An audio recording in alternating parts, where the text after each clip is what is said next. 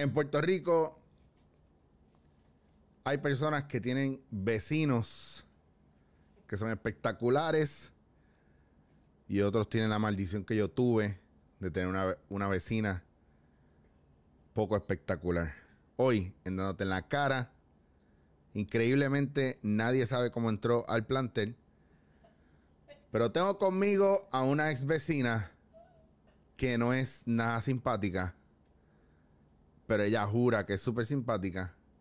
Hoy, en dándote en la cara, el diablo nos vino a visitar. Esto es Dándote en la cara.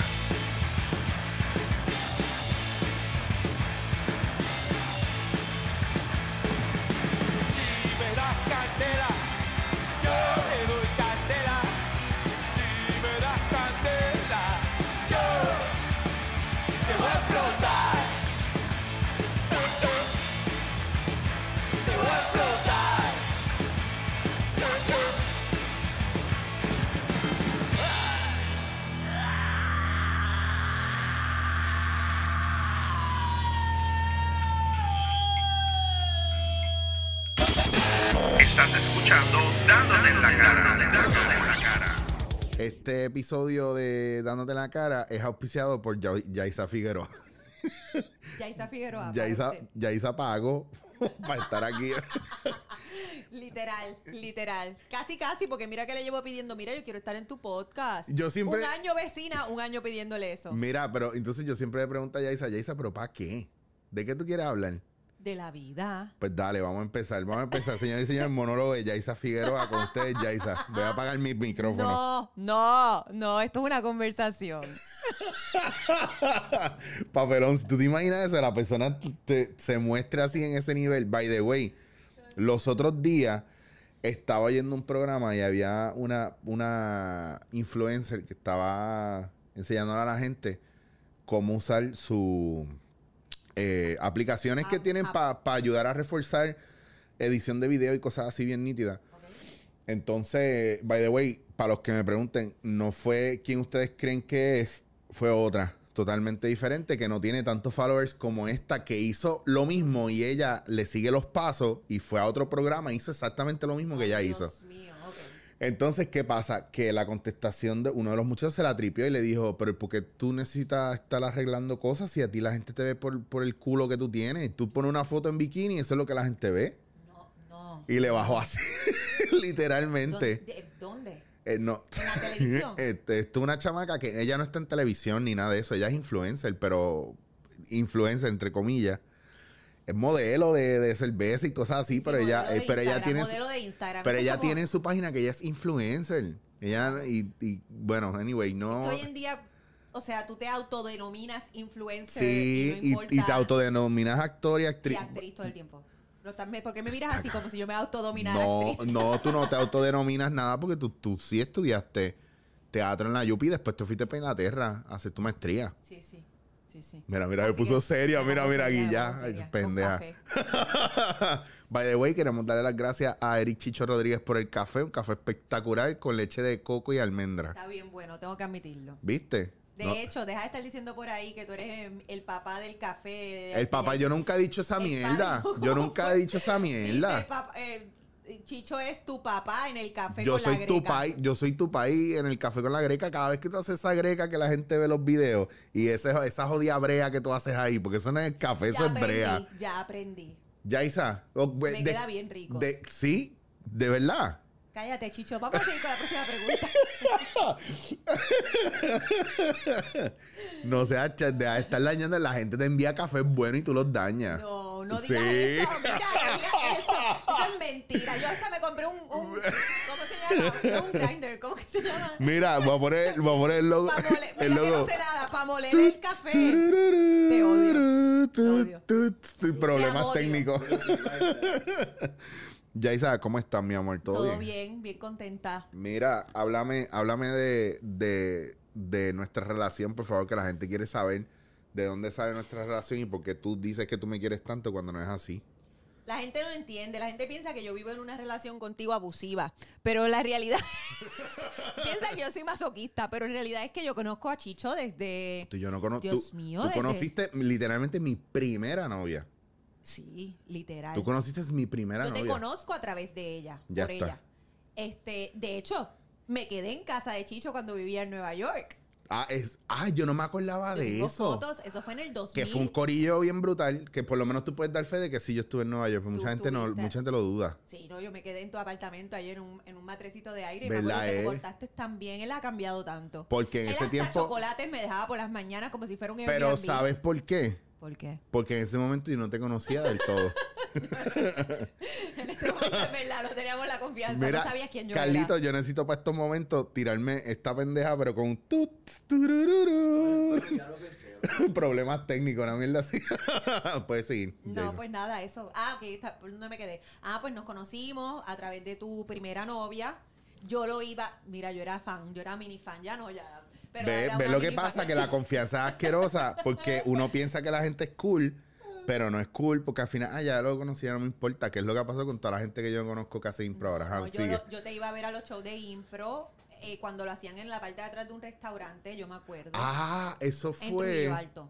¡Wow! ¡Qué fuerte! Yo iba con la clase de actuación de Carola García. Íbamos todos y íbamos. Estaba, No te puedo creer. un grupo bien chévere. Pero en ese tiempo había un movimiento de impro bien nítido. Había, Había. porque la impro estaba eh, como naciendo en, en ese plan con Gillo, había una efervescencia de impro Y heavy. era cool porque era como era impro, pero era como underground. No sé si Sí. no sé si no sé si lo Sí, sí, explico bien, pero Y- era como que este corillo bien talentoso que se presentaba en la parte de atrás de un restaurante y el el público era mínimo, pero estábamos ahí en la acción. Estaba Sí, bien sí. chévere. Era un grupo bien chévere. Yo he querido, yo he querido retomar y montar cosas de impro así nítido, que sea también un poco underground y lo traté en algún momento.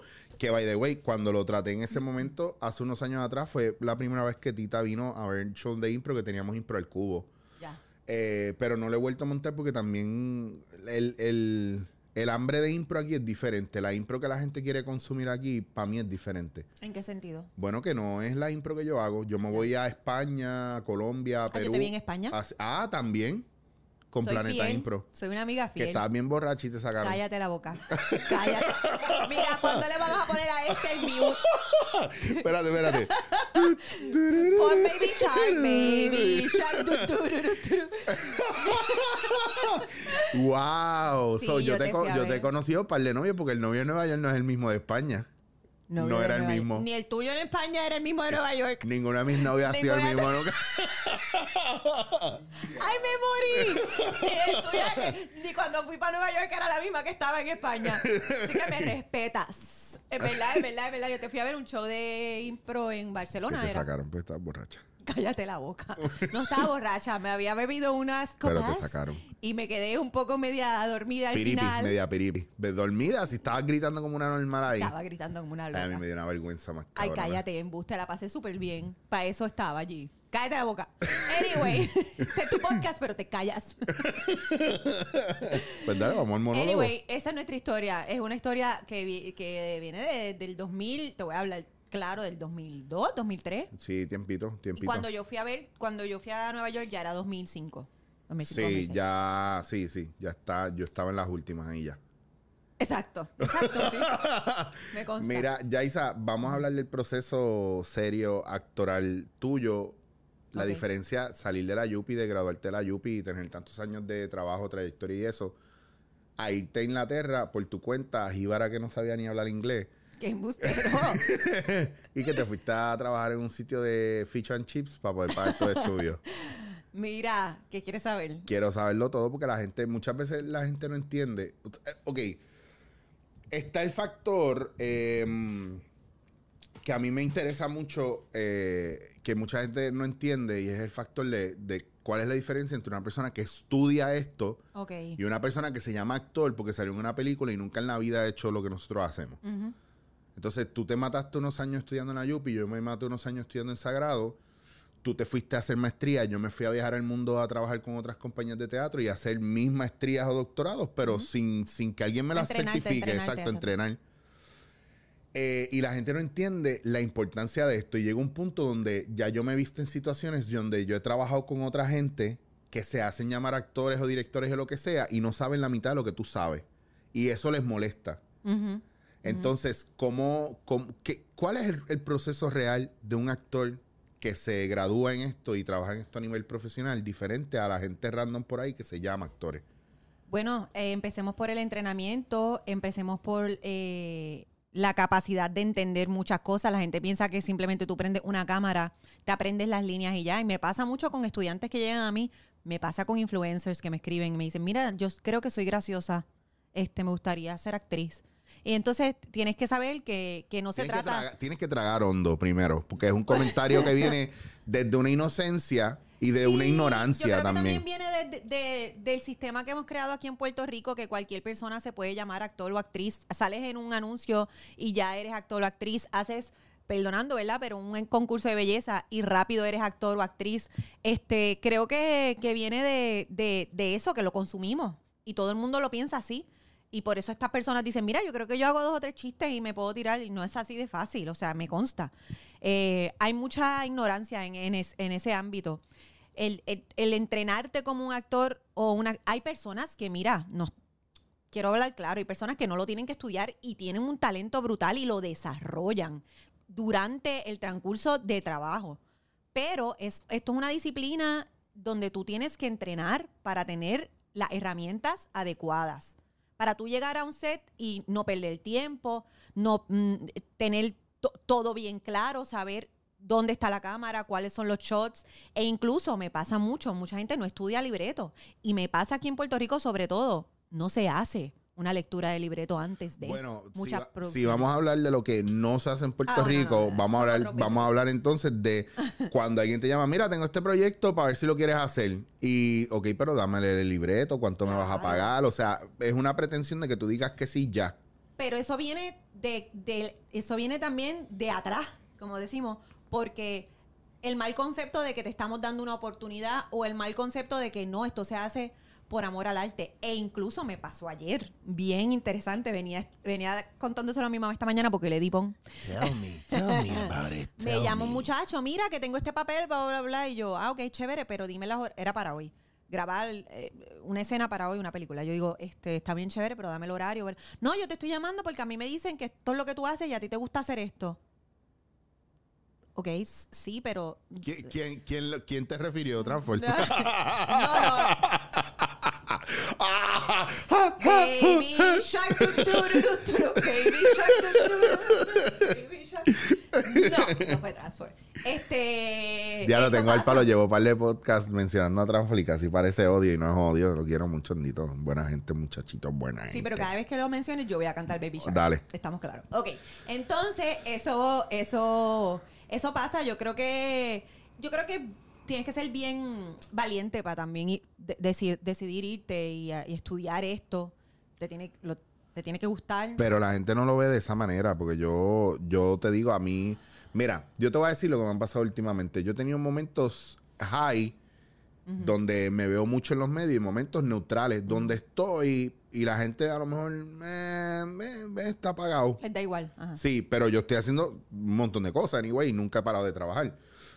Y cuando salió la película y de repente los medios y todo eso, me empezó a ver gente que a lo mejor estuvo en Sagrado conmigo o gente que alguna vez trabajó conmigo en algún otro sitio. Ujú. Y, o gente que, que sí hizo proyectos conmigo de teatro hace años atrás.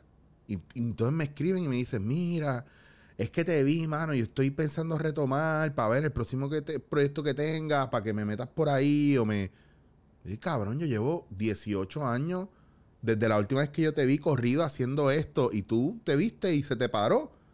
Y me llamaste para chichar de nuevo. Quiero que sepas que por un momento dijiste cabrón y abrí los ojos porque dije no se puede hablar malo, pero Sí, esa es aquí- la mala conciencia de trabajar en la televisión. Sí, pero no, aquí tú puedes hablar malo porque taca, yo taca, hablo taca, como me salga los Sí, cojones. A mí me gusta bueno, hablar malo, bueno, ese, ese es nuestro idioma, ya está.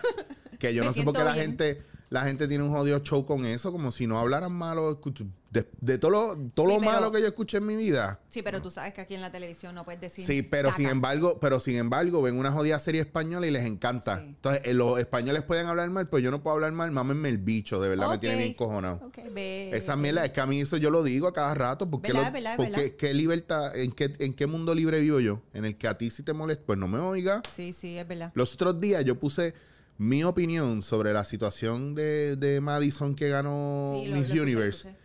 Y yo hice una, un, yo hice una expresión donde, donde dije a las mujeres, puñeta, porque están peleando por Madison, ganó una fucking mujer. Ese es el punto, hay que celebrar a la mujer. Y un tipo me puso, el 99% que las- de las cosas que dijiste estoy de acuerdo contigo. Donde te caíste fue cuando dijiste una fucking mujer. Y yo, ok, pues tú eres un morón porque en el contexto que lo pusiste, porque él le molestó, pues yo dije fucking mujer.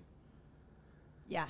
¿Entiendes lo que te digo? O sea, él, él no entendió el contexto Sí. y él quiso encontrar algo malo. Pues la maldad está Pero en The Eye of the una, Beholder. una cultura del no. Eso estaba hablando yo ayer. Ay, y voy a hablar, quiero hablar de eso contigo ahora. Dale. ¿Tú has notado la diferencia o se te hace difícil el hecho de que en alguna época, cuando nosotros estábamos en la época de lo de impro, Ajá. A mí lo que me eh, evitó que nosotros siguiéramos haciendo esos shows realmente no fue que la gente se fuera o cada cual estuviera en lo suyo, es que empezaron las cuestiones estas de Hacienda de tú tener que sacar licencia para poder hacer show en diferentes sitios. So, ya no teníamos una oferta variada de muchos espectáculos sucediendo porque hacían falta licencias de productor y ahora mismo debe haber un montón de gente que los que están haciendo shows por ahí que no tengan licencia de productor y no están refrendando, no están pagando IBU y eso es ley. En el marco más artístico, yo dejé de hacer stand-up porque entonces empezó la gente con las trabas. Tú no puedes hablar de esto, tú no puedes hacer esto, tú no puedes hacer esto otro. Entonces yo me cansé, pues yo dije, espérate, ¿y dónde está la carta blanca mía o la luz verde mía de yo puedo hacer lo que me dé la gana por ser comediante? Claro. O sea, ¿por qué la gente se está cogiendo tan en serio todo lo que yo digo? Entonces, cuando hablo de cosas serias, no me cogen en serio tampoco. Entonces, ¿cuál es el viaje? ¿Tú sientes esa, esa incongruencia? ¿Tú sientes ese viaje? ¿Qué es lo que le está pasando a Kiko con lo de Bobito? Que, está, que, tiene, que tiene un cojón de gente encima de él. Que, o sea, si lo ven en la calle, yo no sé si lo quieren matar por negro o por. o por Kiko. No, este. eh, me, me pasó con un montón de personajes. A mí, el de Claricita, que yo lo tenía ahí en Pégate al Mediodía también, me decían, ah, que sí, está, este, está, ¿cómo era que me decían? Eh, personificando una niña con problemas, que si una falta de respeto, me escribían muchas cosas, muchas cosas. Este, sí, es que yo creo que también hemos creado, las redes sociales han creado una ultrasensibilidad o insensibilidad, porque también a la misma vez se, la línea es tan finita que se, se junta todo esto y por todo tenemos una crítica, por todo tenemos un no, todo lo criticamos, todo nos duele, todo, es una changuería overall. Yo empecé en la comedia, en la televisión en el 2009, que todavía las redes sociales no estaban tan... Tan fuerte, ¿no? no, no estaban, punto. Yo creo que no había. Bueno, nosotros Facebook. había, pero nosotros no, Era MySpace. nosotros no nos la estábamos cogiendo tan en Tan serio. en serio. Y esto, y eso ha, hecho, ahora todo el mundo te puede, mira, todo el mundo te puede escribir cualquier, cualquier bobería y, y te, y te hablan como si te conocieran, como, entonces, sí creo que desde el punto de vista de las artes, sí vivimos en una cultura del no. Y estaba hablando ayer mismo con una persona, no, que si en el teatro, no. mira, en Londres, en los intermedios, te, te venden mantecado. ¿Por qué? Hace sentido. Si tú vas a ver una obra de dos horas y tú vendes una, una porquerita así de mantecado, tú te comes eso, el sugar rush te sube, te chupas la otra hora. Claro, y cómodo. te- Y te, disfrutas el evento. O sea, es un evento de entretenimiento. No nos podemos ir tan elite tampoco que el teatro. Yo amo a mis, a mis profesores, pero el teatro no es sagrado. O sea, no sé si, si me entiende. Nos vendieron esta, esta imagen de que el teatro es el templo y es Sí. una manera dogmática de vender lo que es nuestro trabajo. Es, es- un, es un business también. Ahí es donde viene el cruce este, que tenemos muchos actores que recibimos una crítica hasta de nuestros propios compañeros, o es la, la doble moral esa que tiene el actor aquí, que, ah, que yo hice esta obra de teatro, yo jamás trabajaría con Sunshine, yo jamás trabajaría con Raymond Arieta, no, que eso es un, eso es cafre. Y entonces, ¿qué pasa? Que a la larga tú vienes a ver y dices, ¿y cuántas opciones más tú tienes para trabajar, amigo? A mí me escribió un tipo una vez, ah, Mira. tanta mierda que tú hablas del teatro y como tú te refieres al teatro en, en los podcasts, pero vienes y haces la mierda que estás haciendo con Wilson en Pégate. Y yo le escribí, caballero, ¿usted ha ido a algún show mío de teatro o algún show mío de impro? No, yo no he ido a ninguno. Pues cállate la entonces, ¿de jodida boca. hablando? Se llama Se diversificación. puede hacer de todo. La- no, es que no es que se pueda hacer de todo, es que tú como actriz, tu, dere- tu deber claro. es personificar lo que te den en el momento. Si no te gusta, tú dices y un que no. buen actor sabe que cada uno de esos medios de comunicación tienen un estilo diferente. Claro. Porque a mí me ha pasado mucho que, ah, no, es que ella está en televisión, pues ella es bien exagerada, ella es bien over. No, mi No, hermano. mi amor. No, yo tengo la técnica. Y si tú me llamas para cine, yo tengo la técnica de cine. Y si Claro. tú me llamas para teatro, yo tengo la técnica de teatro. Y si tú me llamas para televisión, es otra cosa diferente. A mí que me han dicho un par de veces, wow, mano, yo vi una, un show de impro tuyo porque tú no haces una película así más dramática y algo más serio. Y yo, primero que mi trabajo, por más funny que sea, es serio, porque yo me lo cojo en serio. Claro. Y la gente me pelea muchas veces o se le hace difícil trabajar conmigo porque yo soy un militar de esto. O sea, yo no voy a perder tiempo o a comer mierda. Yo me lo cojo bien en serio. La pasamos cabrón, pero me lo cojo en serio donde me lo tengo que coger en serio. Segundo, yo no hago drama aquí porque no me dan la oportunidad de hacer drama no porque, porque drama. es que y te encasillan y lo que la gente está pidiendo es todo el tiempo comedia, comedia, comedia, comedia, comedia, porque no pueden bregar con sus mierdas de vida. Es la que hay. No es la verdad. Aquí no Es, se hace. es la comedia en el país hoy día es la metadona del miserable. Ya está. Y, y es bien Ya fuerte está. porque si no, es, si no haces nada cómico, then you're not good. Ajá. Es una cosa bien fuerte. Y la comedia es, eh, volvemos a lo mismo, el- como el drama y como todas las artes, tú sabes, it's on the eye of the beholder, no, no, tú no estás... Lo que a ti te gusta no me tiene que gustar a mí. Yo trabajo con gente que yo no consumo su producto. Yo he hecho productos, yo he hecho eh, trabajos que yo no los consumo. Yo también. o sea, la mayoría del trabajo que yo hago, yo no lo consumo. Yo no me sentaría a verme la cara en ese proyecto. Yo tampoco. Yo también me ha pasado. Y Por- no lo veo, y no lo veo. Y estoy consciente de que no me gusta lo que está pasando y estoy consciente de que no es algo que yo consumiría, pero tiene su público Pero y entonces, lo tienes que hacer. ahí está la parte que yo digo. Entonces, ¿cuál es el, el problema realmente? No necesariamente son los influencers que no son actores y se llaman actores. También están los directores, los productores que no son reales directores o productores que piden cosas así. ¿Me entiendes? Porque, porque si no, si no pueden ver el valor que tú tienes, Claro. te lo digo como me están pasando con un pana, tú sabes, yo, yo tengo un valor y él no me quiere pagar lo que yo valgo, pero me quiere ahí. Claro. Entonces, porque, sabe, porque sabe que el producto va a ser bueno porque tú estás, pero no lo quiere pero pagar. no lo quieres pagar. O, no lo, o dice que no lo puede pagar, pues entonces yo digo, pues Sin tampoco. embargo, viene otra persona, Ya está.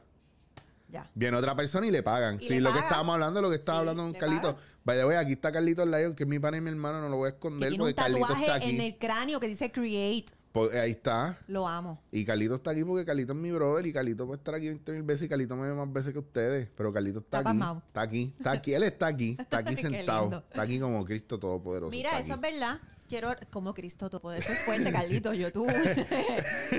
Voy a hacer, voy a hacer, espérate, voy a hacer un encuadre aquí para cuadrar a Mira, Carlito. va- ¿ves? Ahí ah, está. no sé, espérate, no. Espera, espera, espera. Mira, ahí está Carlito. Carlito estuvo ahí todo el Saluda, tiempo. Carlito. Carlito El estuvo ahí. Cristo Todopoderoso. Mira, eso de los productores tienes mucha razón y creo que también viene de la vagancia.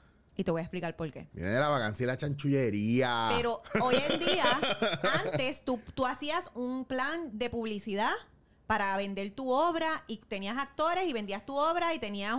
Hoy en día tú dices, ah, pues nada, mira, voy a poner a fulanito que tiene yo no sé cuántos followers. Y él me va a vender es- el show. y él me vende...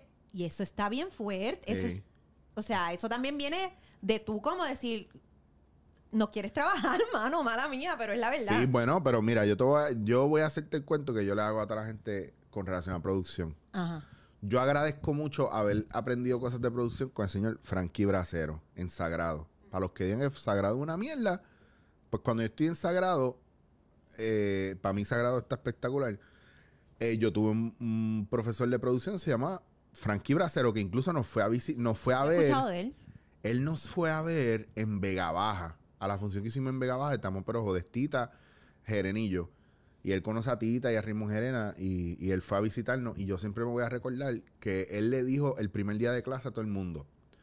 Si usted me trae aquí el libro más importante de producción hasta el momento y que entendemos que va a ser el más importante por muchos años, usted no tiene que volver a la clase y yo lo voy a dar A, porque ya usted lo tiene todo resuelto.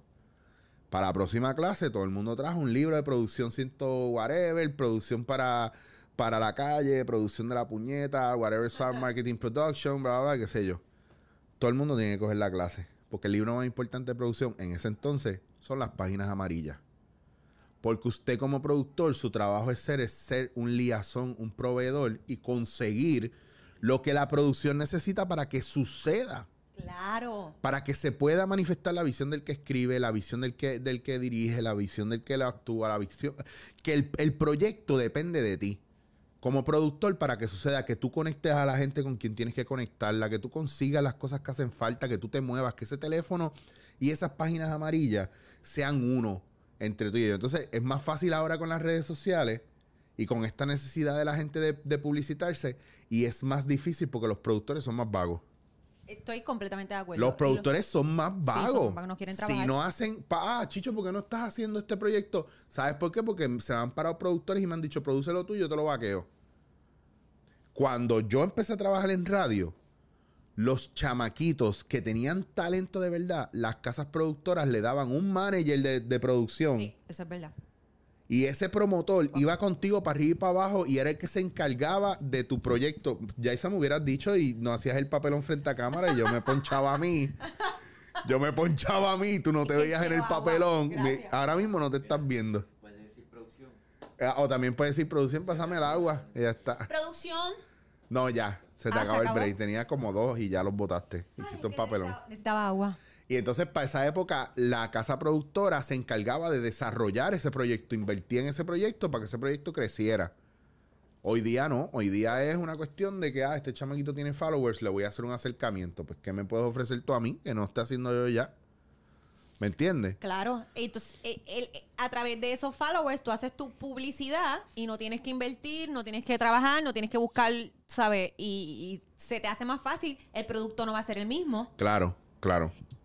Y, y no sé si te asegura ventas. Hay unos que sí, hay otros que no tanto. No, yo sé de unos cuantos que tienen un pool brutal en los medios y están escocotados en venta en sus Eso es proyectos. lo que pasa. Que no, y también no se trata de eso, porque uno no quiere ver a la gente mal, tú quieres Claro que la que gente no. lo haga bien, pero, pero María fue bien nítido el hecho de que cuando vino María, María se llevó enredado a todo el mundo, mató yo no sé cuánta gente, y entre los que mató, mató influencers también, porque desaparecieron.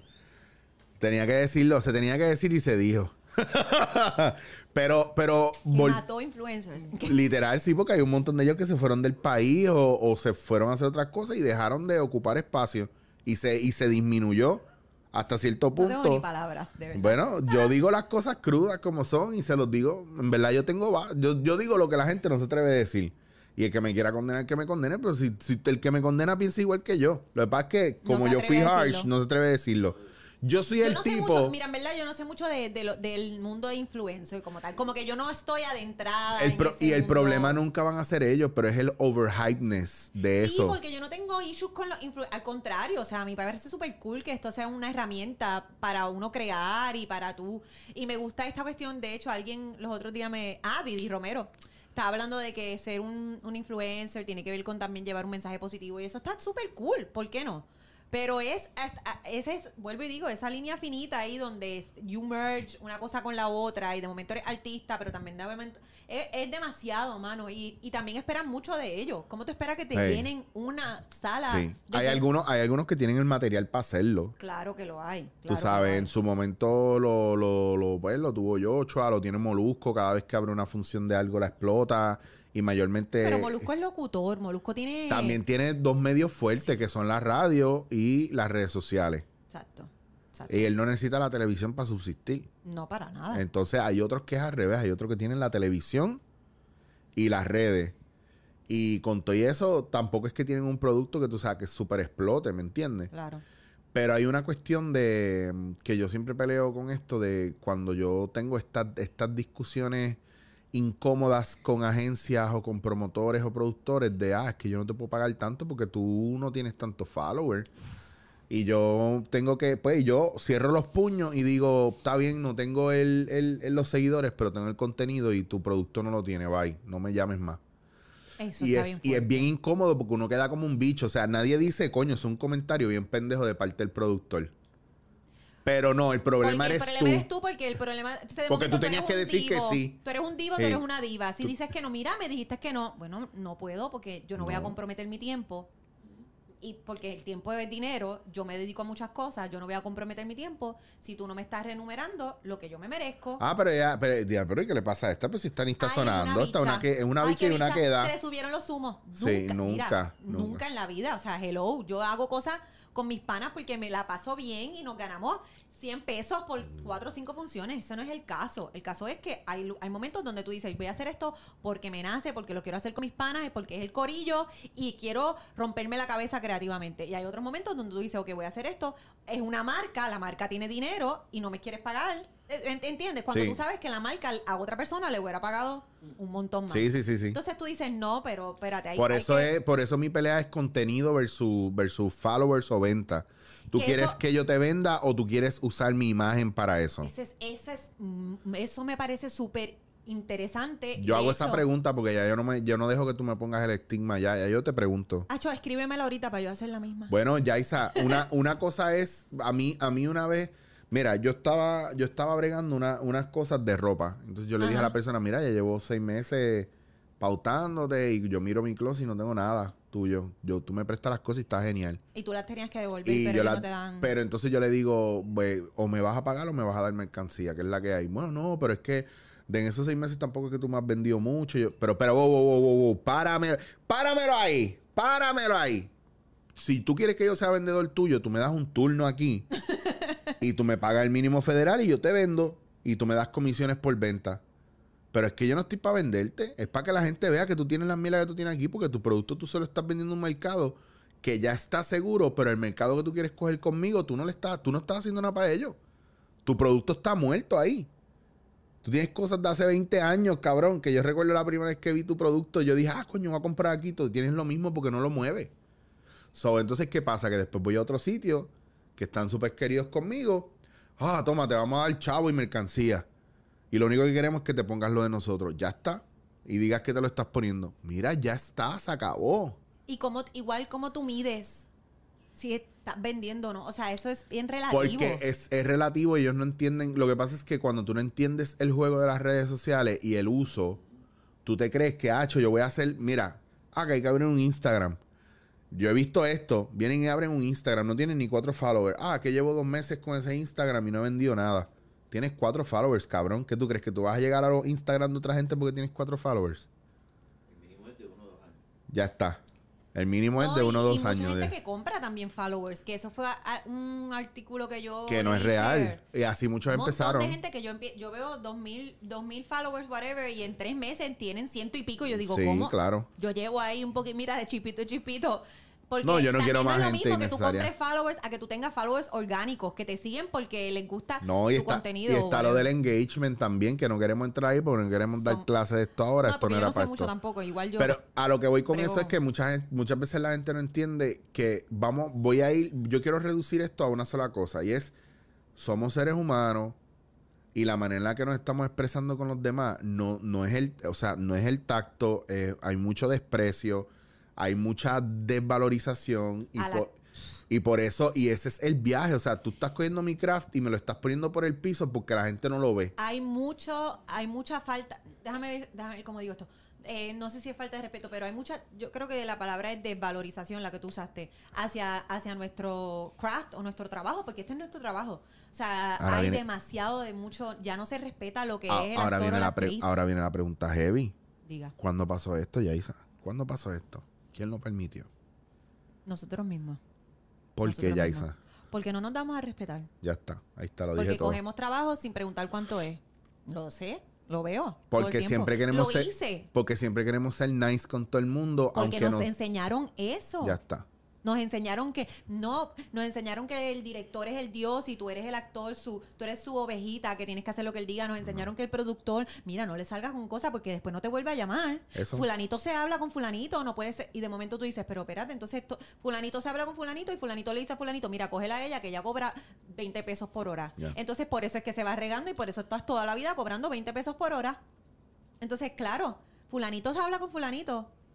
Claro, pero para su beneficio, no para Claro. el mío. Entonces, uno siendo así la, la sweet, la Punky Brewster, no, mira, tienes que llegar a un momento donde tú dices, espérate, yo me tengo que dar a respetar. Y Claro. yo tengo que dar a respetar mi trabajo. Y que el problema serio de eso realmente es que nunca te van a valorar como se supone. Claro que no.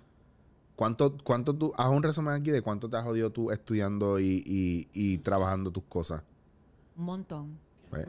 Un montón. ¿Qué, cuánto, tú, puedes, tú puedes dar un estimado de cuánto tú has invertido en tu preparación y tu educación Ay, no hagas eso, que me deprimo. Me tienes que sacar un whisky o algo así para yo hablarte de eso. Que el café no me lo va a dar.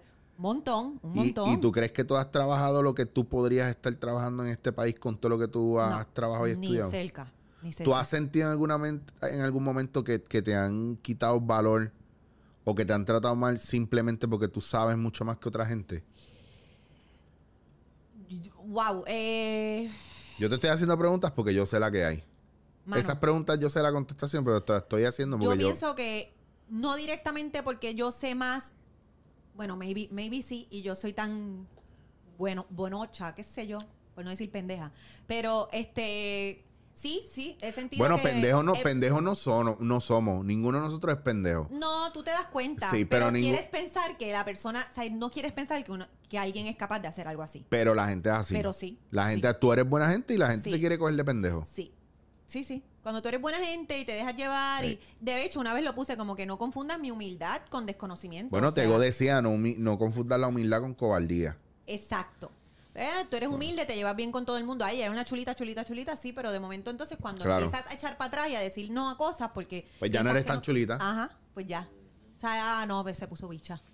No me puse bicha, yo sigo igual. Lo que pasa es que te tienes, o sea, uno se tiene que dar a valorar. Y en cuanto a la pregunta, creo que, creo que sí, creo que hubo, hay mucho, ay, ¿cuál es la palabra? Hay, hay mucho, cuando, me- cuando no quieres aceptar o no. Sí, estás en, Ay, nega- qué sé estás en negación. es negación, es un poco negación de decir como que, ay, e- ella, no sé. Yo, teni- yo tengo historias de, de, de cosas que me han llegado y después de momento me las, me las quitan. Sí, sí. Tú sabes. O sea que, sí, sí, sí. Yaisa, ¿por qué si tú eres tan talentosa tú no estás trabajando más? Porque Oye, lo- lo- oye los guacamayos ay, fuera. eso fue bien dramático, mano. Los guaca- Sí. Ay, yo extraño los guacamayos por yo, las mañanas. yo necesito, Carlito, yo te... Ya- Sí, se oyen Sí, bien cabrón. Sí, sí, se- son ocho. Yo los contaba todas las mañanas. Se Qué paraban ahí en lindo. la, par- en la Excepto Jura- parquera. tú te paras en el, en el balcón aquí, Jurassic Park. Sí. Welcome to Jurassic Park. Ah, ah, y la música. Ay, qué lindo. Ay, voy a venir todas las mañanas. No te a, qué. Yo tengo viper de aquí. Pero yo no, ya yo dejo ese portón allá abajo cerrado. Aquí hay, aquí hay para tú entrar aquí.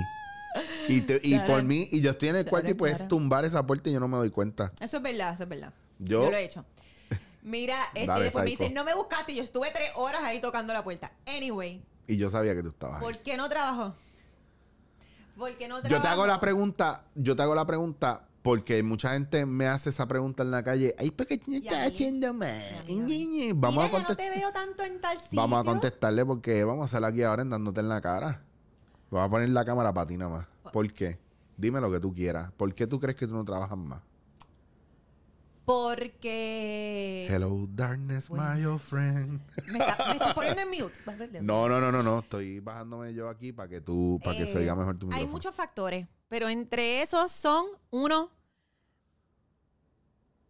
porque no se le da oportunidad a la gente nueva. Muchas veces no hay Pero mucha, tú no eres nueva. Eso es lo que pasa, pero todavía me ven como nueva. Pero no te ven como nueva porque la gente vive en una cabrona burbuja y como no tienen las jodidas redes al frente eh, o, o porque tienen las redes al frente todo el tiempo, no miran para otro lado.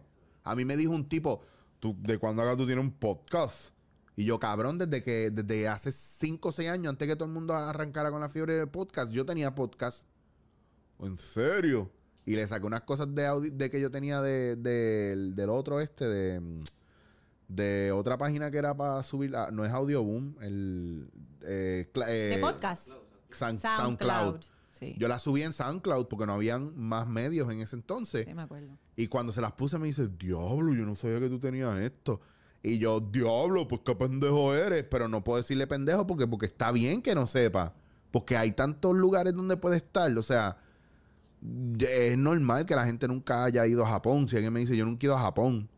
Pues es normal porque no es un viaje de ahí, pero en las redes sociales nosotros vemos lo que queremos Claro. y hasta donde queremos. Y si tú no y encuentras... consumimos lo que, lo que queremos. Yo no le doy casi promo a este podcast por ahí, yo no le meto chavo, yo no, yo no estoy, ah, véanme, véanme, véanme, escúchenme, escúchenme, escúchenme. Yo lo hago orgánico, yo tengo unos fans orgánicos, super, gente inteligente. El único que explotó, que la gente escribió mierda con cojones, fue el de Madison. El de Miss Universe. Porque a la gente le gusta la mierda. gusta, sí. Ellos querían ir a criticar y hablar y ellos sentían que ese era el Mano, foro de es ellos. bien fuerte, es bien fuerte eso, eso que acabas de decir. O sea, la gente le, eso es lo que le gusta. Yo digo, ¿cuán- ¿cuánto ocio tú puedes ver en Puerto Rico que la gente se dedique a typear, mano? Te toma si- tiempo si- typear. Oye, Odio. y gente hablando, odiando sin saber y diciendo cosas que yo digo, cabrón, ¿me acaso lo que tú le enseñas a tus hijos? Eso, eso es lo que tú le dices a tu madre o a tu esposa. Que a mí me sorprende mucho que la gente se atreva. Si yo. Vamos a, vamos a hacer el ejercicio. Déjame- Ay, ¿Puedo hacer el Dios. ejercicio? Pues déjame hacer el ejercicio. Déjame, yo tengo que hacer este ejercicio ahora contigo. Por No terminé favor. de contestar la pregunta, by the way. No, no, pues es que tú vas a estar conmigo tres horas más. Yo voy a entrar por, en- es por encimita. Yo quiero, yo quiero leerte dos o tres. Solamente de lo- en los comments. Sí. Fuck the video, let's go to comments. Sí, Comments. vamos a comer. Olvídate el video, porque no es el video. Yo estoy. Voy a chequear aquí, mira, mira. Hacho, se, cre- se crean unas Pero- peleas pero y unas cosas. Lo digo por lo que mencionaste, porque ellos viven. Pero le, ahí. contestan a todo el mundo. Mira, mira, mira. mi- Mira, me pone una. Estabas bien hasta que te metiste con la política y cristiandad. Y créeme, estoy a favor de las chicas, eh, de la chica hermosa. En especial, mis hijos son hijos de, de tercera cultura. Y nací, va, bicho, bicho, bicho. Pero no quiero ver qué pasó en el certamen con tus opiniones acerca de la política. Y tampoco tienes que hablar tantas palabras feas. No te hace falta. ¿Qué clase imparte a las... ¿Qué clase, qué clases impartiste a las candidatas? Mámame el bicho. Eh, Pero vuelve, vuelve. Ve- son- o sea, Porque ahora también todos tenemos que ser educadores, Sí. todos tenemos que ser imágenes, eh, ¿cómo es este? Role models. Para los, para to- o sea, ahora, Ajá, no, de momento ahora todos tenemos que ser role models. No, sí, no, que- ese- es que para mí eso, esa mierda a mí me vuela la cabeza. A mí eso me vuela pero la cabeza. tenemos que ser role models, pero tú como padre o tú como madre sigues a un montón de... De- a HT, los no tráfala, a gente tráfala. Ajá, sí, Y la música es que oyes da tráfala. risa, La cafrería, entonces dices, pero no entiendo. ¿Cómo tú? O sea, no Claro. entiendo, de verdad. Es que aquí... Yo pienso, yo pienso que tú no le puedes, tú no le puedes pedir peras a un olmo y no te debes sorprender encontrarte una persona. Ayer yo me encontré un, un- muchacho en el sitio donde fui a comprarme unas camisas que me dice, diablo, papi, wow, qué fuerte que te veo aquí, mano, de verdad, yo soy súper fan tuyo, te admiro un montón y te, te admiraba mucho antes de María, pero cuando me crucé contigo en una gasolinera en María, que tú estabas haciendo la fila, todo el mundo estaba happy contigo, estabas hablando bien cool. Y yo dije, mano, qué humildad, cabrón, te admiré mucho más. Y yo le dije, ¿pero y por qué? Ah, porque, porque tú eres artista y fuiste bien cool. Y, pero es que la humildad es algo que tú arrastras contigo, Contigo desde toda la vida. Eso tú no te lo inventas ni, ni te preparas para eso. A mí me salió natural, ¿sabes por qué? Porque Pero yo no tengo... así. Porque yo no tengo nada diferente a ti. Yo salgo en Ah. televisión o hago... Pero es que eh, quien me da esa posición de Dios encima de todos los seres humanos eres tú. Claro. Porque yo soy, yo me crié en Cabo Rojo y mi abuela me bajaba a, a pepazo limpio del palo de mango. Veía los, las pepas en el palo de mango abajo, miraba para arriba, las cogía y me las tiraba. Bájate de ahí o te con- voy a con dar. la varita, con la varita. La varita de guayaba, que la gente dice, "Ah, eso es una, un cliché. No, mi abuela cortaba varitas de guayabo y me, o sea, pare- a mí parece que me estaba dando culebrilla. Y era no, y Ella era no la le gusta marca. admitirlo, pero era igual. Ella, No. no. yo nunca te puse un dedo. Yo, abuela. Que no, chacho. lo- y a mí, a mí mi abuela me, me, me, me tiró con cosas y me rompió juguetes y me... un- Sí, bueno, era el otra más, forma de criar. el más que me dolió, que cierto director eh, eh, robó este, este, esta historia de mí. ¿Quién? Ah, Este- Baby Shark. Baby Shark. Mira, eh, está cabrón porque él, él dice que fue él, pero nada, anyway. A mí lo más que me dolió de mi abuela fue una vez que ella me dijo a mí, yo, ella le iba a dar bien duro a mi hermana por una cosa que ella hizo mal. Y yo le dije a tu hermana hizo mal. que mi abuela le dañó una mesa con liquid paper, que eso salía. Y yo cubría a mi hermana. Y cuando mi abuela se dio cuenta que yo estaba cubriendo y protegiendo a mi hermana, me dijo, ¿sabes qué? No le voy a dar a ninguno de los dos, pero ya no puedo confiar en ti. Me fallaste. Y eso a mí me mató, que yo me encojoné con mi hermana y estuve meses que, ah, vete para allá, que por tu culpa mi abuela no confía en mí. Y uno es un nene chiquito. Imagínate cómo destruye eso moralmente un niño. Eso que no vengan a joder las abuelas ahora, bastante jodonas que son. Anyway, a lo, hizo a mi abuela. A las dos. a lo que quiere. La mía está muerta, eso no puedo hacer eso. Ay. Baby. Eh, a, la gente le, a la gente le parece bien fuerte que yo tenga esa cuestión de Ese los... humor negro. Pero es que la mierda es, yo te voy a ser bien honesto, yo sí sufro en muchos momentos, pero a mí la impro me ha ayudado a canalizar las emociones de a un nivel que yo no tengo que casarme con, con esa tristeza y esa... Yo tengo otras tristezas y otros viajes que yo me caso con ellos, pero hay unos que esto de extrañar la gente a mí no me da tan, tan fuerte como me daba antes, hasta que descubrí que yo tenía un vacío bien cabrón y una vez lo llené de mí mismo, pues ya no extraño gente. Es como, es como que la energía que tú inviertes extrañando a alguien es quitar la energía al otro increíblemente. Versus tú, cuando tú te acuerdas de alguien, le envías amor. Vivo o muerto, tú envías amor y es otro viaje. Ya. Coño, Funara, que. Yo creo que yo estoy en esa inconscientemente. Pues yo me sigo sintiendo cansado cada vez que te siento cerca. Y es porque, porque me sigues jalando de energía. Tú me Ah, sigues sí, robando pero yo energía. chupo, chupo, chupo. ¡Ay, Dios! ¡Ay, edita esto, vamos. Tut, Wow, yo no parte. puedo- Esto fue inconsciente, de verdad. No, mira, amiguita, yo tengo que decirte algo importante y es que tú estás un poquito al garete. Dije chupo energía, quise decir chupo energía. Mira, amiguita, de verdad, Cállate. Ay, le di a esto. de verdad me, me entristece mucho haber escuchado esto de tu parte. Chupo energía, deja eso claro aquí. Cógelo sabe por ahí, sobre Giovanni todo. Vázquez, Giovanni Vázquez, Giovanni Graham. Este Giovanni, Giovanni Vázquez, te quiero. ¿Qué pusiste? yo, no, yo no puedo escuchar lo que él puso. Mira, pero y tengo cuando dijiste lo de chupar yo tenía que tirar.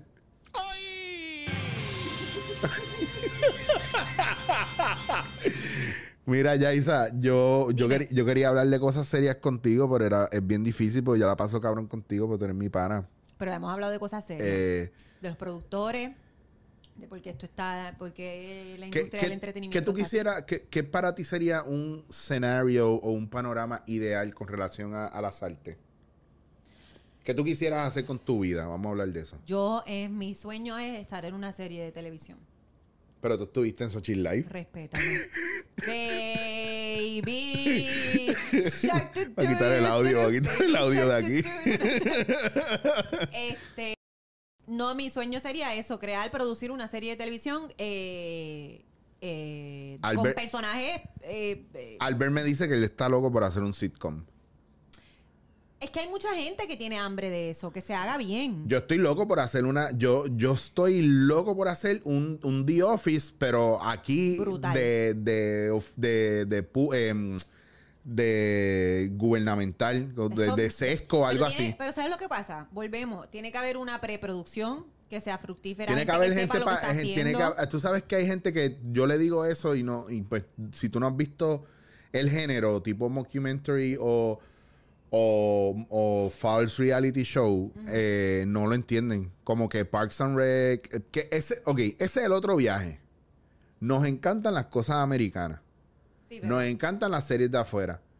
Pero no podemos no somos capaces de hacer algo aquí que valga la pena. No, queremos tener esa calidad sin trabajarla. Sin Porque el- eso es lo que pasa. Sí. Soñamos con eso de allá arriba, como que, ah, diablo, mira, esta es una serie así como fulanito, como whatever. Pero esa gente estuvo meses preproduciendo. Esa gente Claro. tiene una mesa de escritores que, Claro. que, que discuten y están meses escribiendo para que ese libreto sea así de bueno. Tú quieres hacer lo mismo en dos semanas. No Sí. puedes, tienes que preproducir, tienes que tener un equipo de trabajo, no puedes tener un escritor, tienes que tener cinco, seis, siete, ocho escritores. O sea, es, que queremos tener... O que por lo menos, o que por lo menos si tienes uno o dos escritores, que por lo menos ha- haya alguien que lo lea que te pueda ayudar con eso, porque ese es el problema también, que el que dirige quiere escribir y quiere producir, quiere hacerlo toda la vez y nadie le toque fácil, nada. a mí no igual es fácil. también. Eso es un montón de carga para una persona. Va, vas a perder objetividad porque literalmente lo estás haciendo todo tú. So, llega un momento Claro. donde piensas que, whatever, te está quedando cabrón y al final tú dices, otra persona lo le dice, mira, necesitas esto y esto. Es un, eh, este es el séptimo arte, que es el cine, pero la televisión o todo esto que estamos hablando es, es un conjunto de, de, de talentos que se tienen Claro. que unir y te- cada cual poner su semilla ahí. Y, y no, y no glorificar tanto. Yo creo que también el power move de los directores y productores de decir soy productor o soy director y no escuchar. Y atribuirse un al título. final el que decide soy yo. Sí.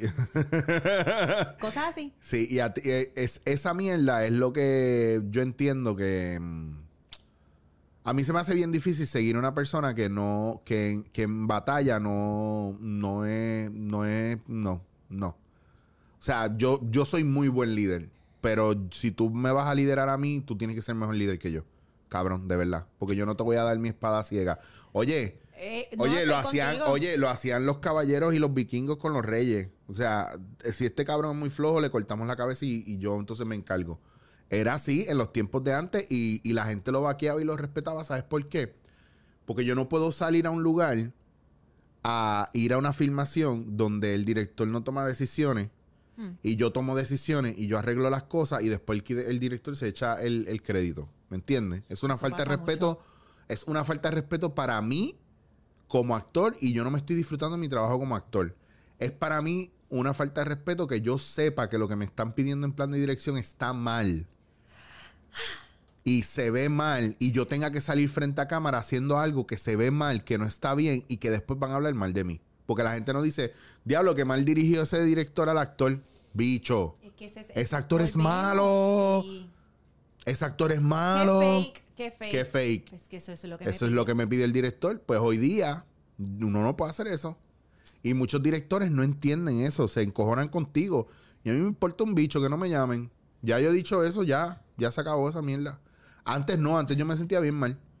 Pero yo prefiero estar sin trabajo que, me, que trabajar en muchas mierdas malas porque van a decir, ay, Eric lo hace todo, Eric hace de todo, pero Endito es malito. Eh, qué malito es. Es O que que- yo creo que llega un momento en tu vida donde te empiezas a valorar y a decir, espérate, espérate, y a saber escoger también. O sea, sí, claro. tú tienes que empezar a saber escoger. Que no es nada personal en contra de la gente, porque yo me he metido en proyectos No. donde nadie, o sea, no hay un peso, nadie sabe, y yo los ayudo bien cabrón y me gusta. Pero hay otro, otra gente que es una pendeja de no, yo quiero a Chicho ahí porque es Chicho, Chicho me va a traer gente y qué sé yo. Pero no, Chicho, tú- yo sé que tú haces impro, pero aquí no puedes hacer impro, aquí tienes que hacer lo que yo diga, porque así, cuando la gente diga, yo dirigí a Chicho, tú sabes, y es como... Ay, qué mm, fuerte. Eso No, yo lo he visto.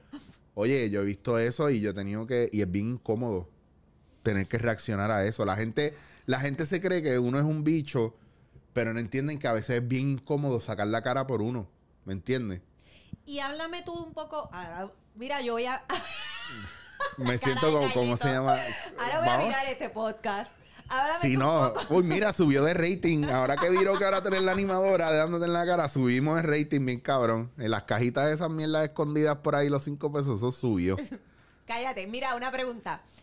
Eh, háblame de, la- de cuando te ofrecen algo, tú no lo aceptas por la paga y vienen, llaman a otra persona, le bajan y lo cogen. O sea, ¿piensas que esto es.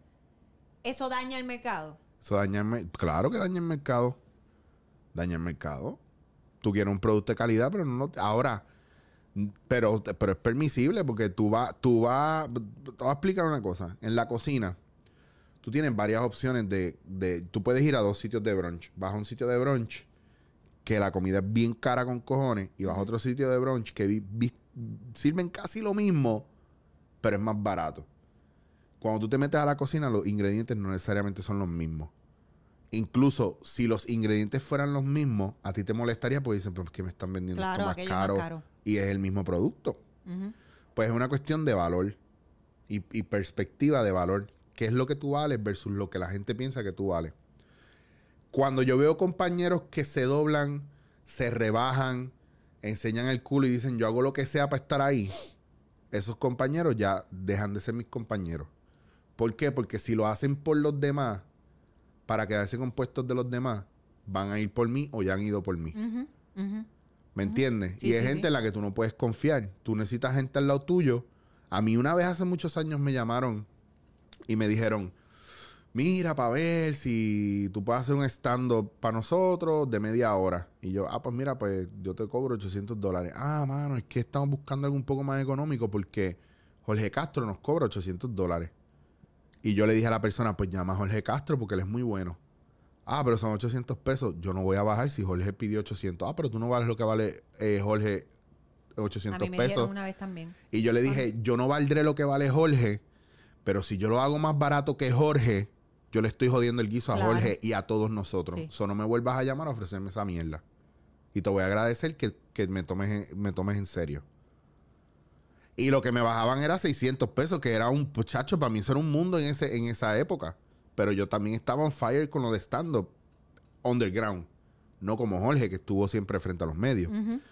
A lo que quiero ir con esto es que está de nosotros también respetar Eso es lo el que medio. Nosotros los actores no nos unimos y no, no tenemos un consenso. Pero es que decir, ¿sabes lo que pasa? Que esto no es una cuestión tampoco de unirse, porque la gente se une y el problema es que todo el mundo se une y todo el mundo se cree que lo tiene bien y sabe lo que hay que hacer. Mm, Y todo el mundo se cree que tiene el poder de la verdad en la mano. mm. Esto no es una cuestión de unirse, esto es una cuestión de que individualmente, aunque digan que somos unas jodidas divas, es decirle a la gente en la cara, lo estás haciendo mal.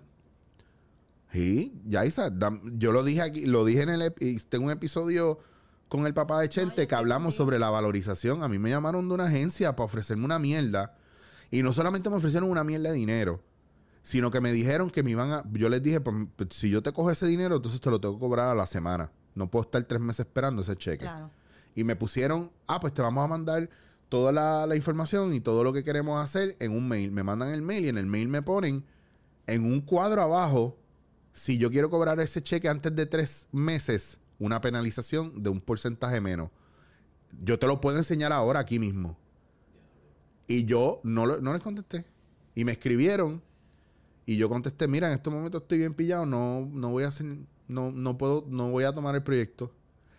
Y fue por ahí. No les dije, ah, estoy barriendo el piso, no estoy diciendo quiénes son, pero estoy barriendo el piso con la acción. Que si me. que es fuerte lo que tú sabes lo que es eso. Es que, es que Yaisa, ¿en qué papel, en qué ley en Puerto Rico dice que tú como actor tienes que esperar tres meses para cobrar un Tres proyecto, meses, yo he un proyecto? seis y nueve. Y en donde dice que tú tienes que esperar, de cuándo acá, tú tienes que esperar como trabajador, olvídate de actor, como trabajador, Claro como, que no, como persona que hace un servicio. Mira, a mí la gente en la calle me dice, nena, tú estás bien pegada. Y yo, ¿pegada de qué? Porque te veo en el anuncio, te veo en esto. Y yo, si, si supieras que no he cobrado el anuncio. No, ajá, De verdad, me ha pasado. Ajá, Me- ajá. Lleva, lleva medio año el anuncio y no lo he cobrado. ajá.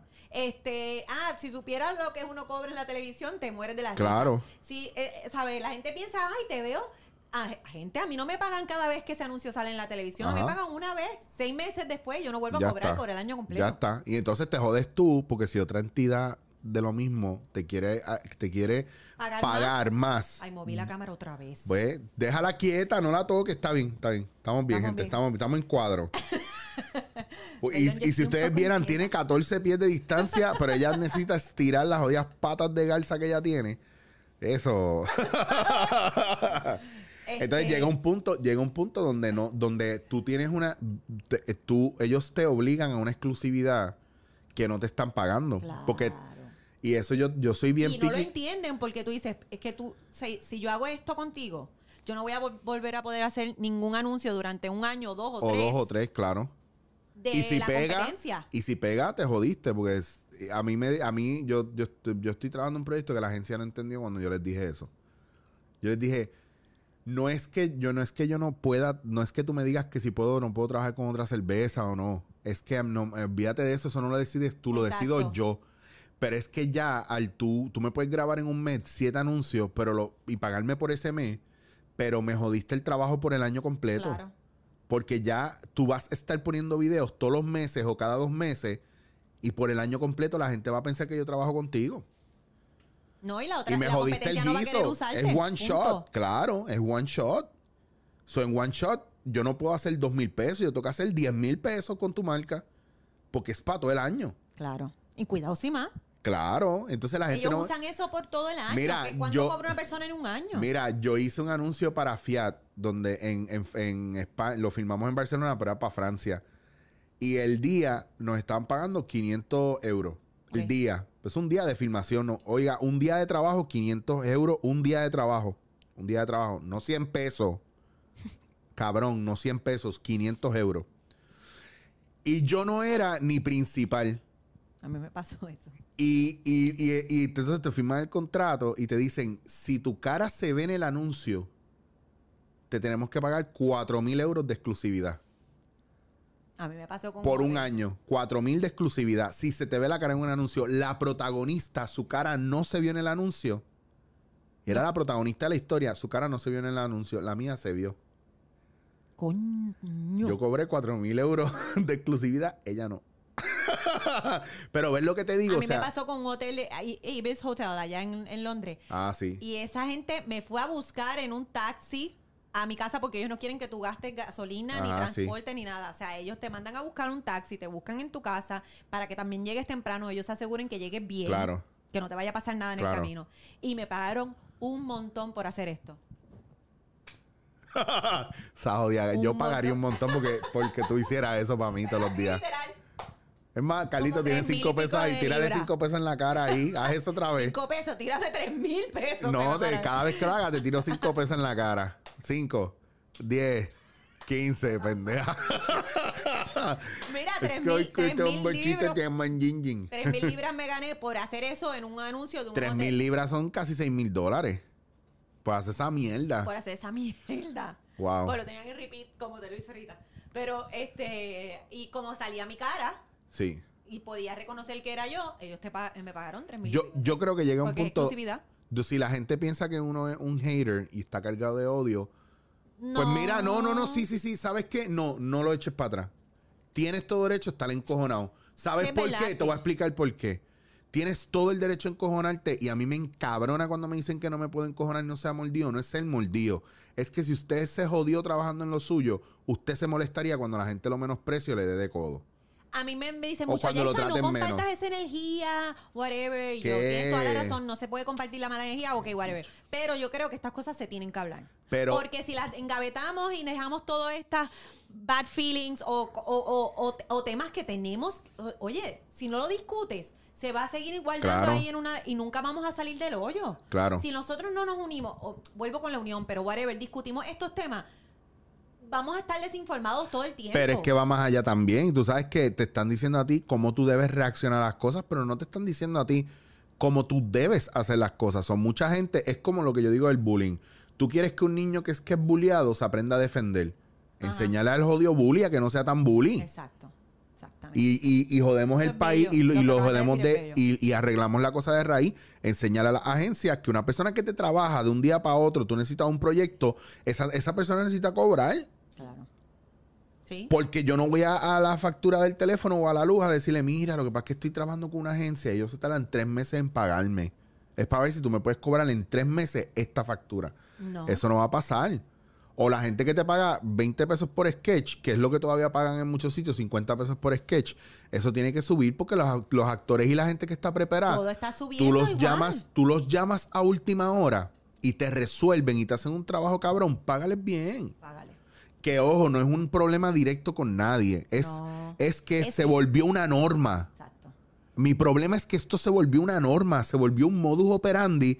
Y entonces tú le dices a la gente, porque esto es así, te dicen, es que esto es así. Y así así es que se hace en todos lados.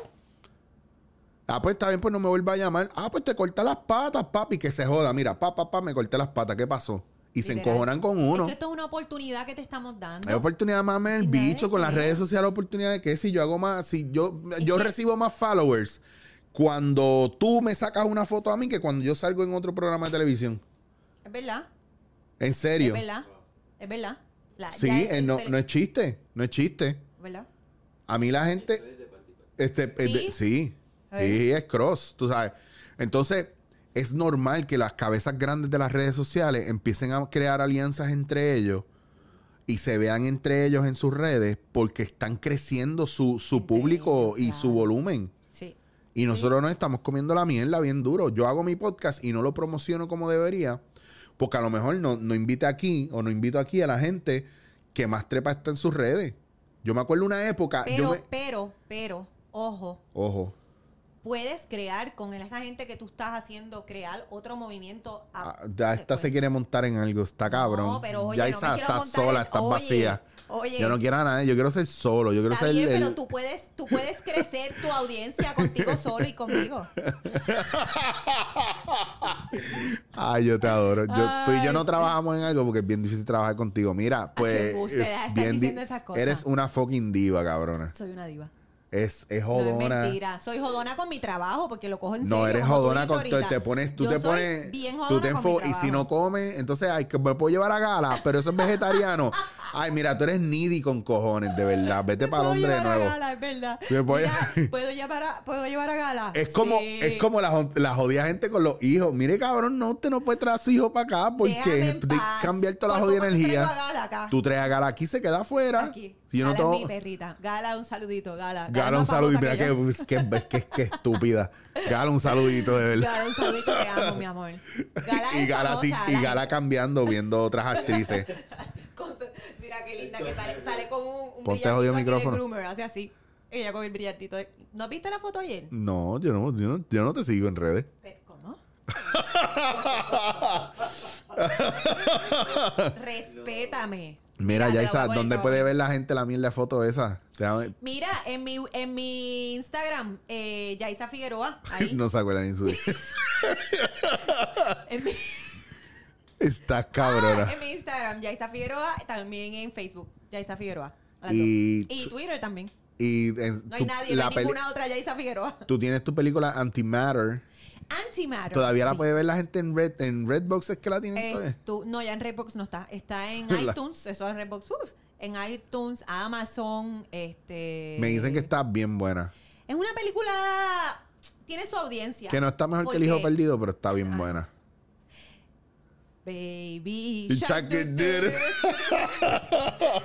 Este, Antimatter es una película de ciencia ficción y entonces sí, es, es- es para ese público. Digo, personas como mi papá la ve y no entiende un carajo, entiende como que está toda la película preguntando ¿y por qué? Y- so, tiene su público, pero es una película que tiene acción, tiene ciencia. Tiene desnudo. Tiene desnudo. Tengo, hice un desnudo en Londres. Ya, todo el mundo va a ver la viste. Ahora esto va, va a haber 100 personas van a ver la película ahora. No, no, no se emocionen mucho. No, Pero, no, pero mira, todo hecho ejercicio, tienes más horas, tienes esas nalguitas levantadas y todo. Chicho, respétame, soy una mujer casada. Todo el mundo sabe que entre tú y yo lo que hay. eh, lo que pasa es que la gente no entiende que la relación que yo tengo contigo es como la que yo tengo con Tita, que para mí ustedes son como hermanitas. Como hermanitos, dirás. Como hermanitos también. Literal. Sí, Sí. somos como tus hermanitos. Y nosotros nos tratamos así, pero eso no es que usted puede venir a. Sí, usted no pueden venir a, a- Mira, si quieres acuéstate en el piso porque estás tan doblada para el frente que no sé si te va a dar Perdón, es que escoliosis. mire la foto de Galita. Es la más bella, lo siento. ¿Se ve ahí? ¿Se ve? Sí, ni modo. Se tiene que ver porque la tiene en medio de la jodida cámara. como que no hay opción. Gala, Gala es la mejor. A mí me encanta porque tú sacas lo peor de mí, eso me encanta. Yo que usualmente soy bien proper y bien chulito. Sí, yo de hecho, yo había escuchado este podcast y eras bien chulito con la gente. Y yo dije, ay, mira, voy para allá porque me va a tratar bien por primera vez. Es que es inevitable, hace tiempo no te veía. Y yo me río mucho contigo, la pasamos brutal. De verdad que eh, grabando El Hijo Perdido. Ayer me hablaron del Hijo Perdido, una muchacha que la vio y que le encantó. Yo creo que hicimos un buen trabajo ahí. Tuvimos una- un buen equipo de trabajo y un corillo bien cool que quería hacer algo diferente. Eh, hubo cosas que no fueron diferentes, pero yo pienso que el hecho de que todos fuéramos actores y ninguno hubiera sido una persona que solamente es que tiene muchos followers en los medios, eh, todos éramos actores ahí. Sí. Así que fue un trabajo bien, bien cool de que pudieran compañeros actores trabajar juntos y que fueran la mayoría, Sí, que fuéramos todos. de verdad que sí. So, no es una cuestión de ser elitista, es una cuestión de que volvemos a lo del restaurante. ¿Qué producto usted tiene y qué ingredientes usted está usando? Es responsabilidad también, o sea, ya, ya es una cuestión de no nos podemos seguir quejando como público. Y si a usted no le gusta algo, mira, cállese la boca y vea otra No cosa. Ya está. Ya. Pero no, cuando usted quiere venir a boicotear y a sentir que usted tiene poder sobre algo, que usted tiene poder sobre los influencers o que usted tiene sobre, poder sobre el artista, que esto es para otro podcast que voy a hacer solo, eh, que se llama Etiquetas. Yo voy a estar también. No vas a estar. Es más, ahora mismo déjame usar, voy a, la cámara está en mí. Déjame apagarte el micrófono. Estás cancelada totalmente. Hola chicos, ¿cómo están? Estoy yo solo con ustedes. Yaisa no está aquí ya. No te ves. Tú darle señal a la cámara y estoy ponchando para mí no. No. Baby Shark. Doo-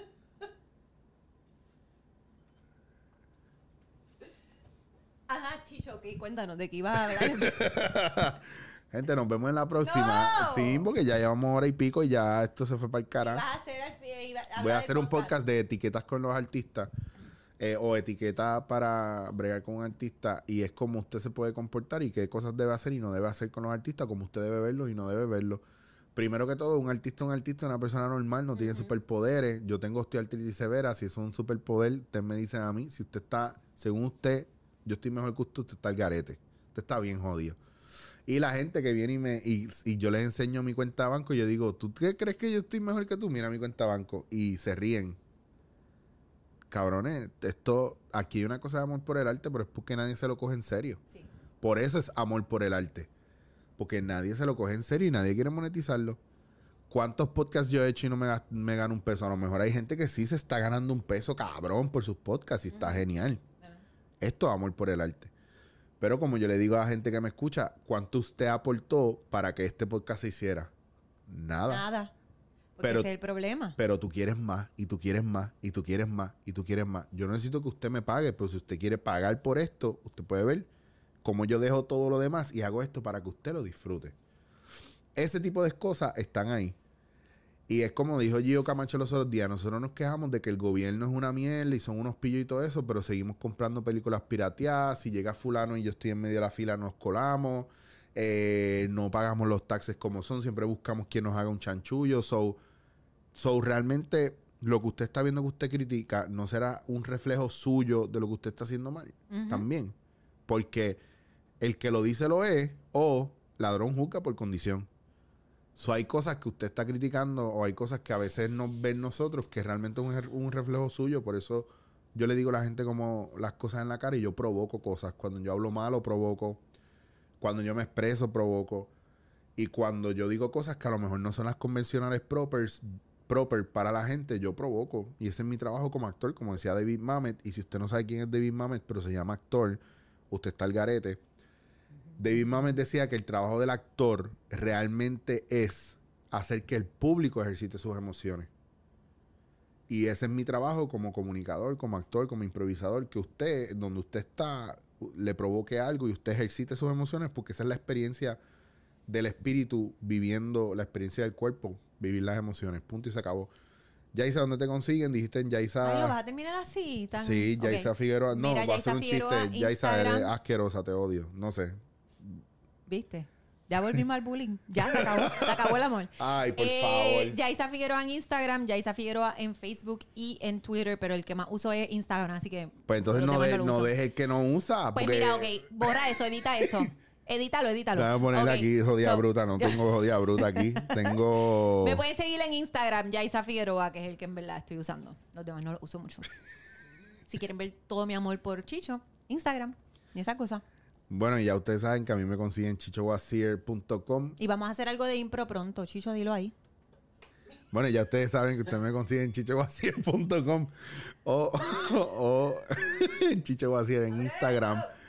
Eh, dándote en la cara, está en anchor.fm o en su plataforma favorita de podcast. Ahí tenían a Jason Figueroa. Gracias por estar aquí. Dándote en la cara.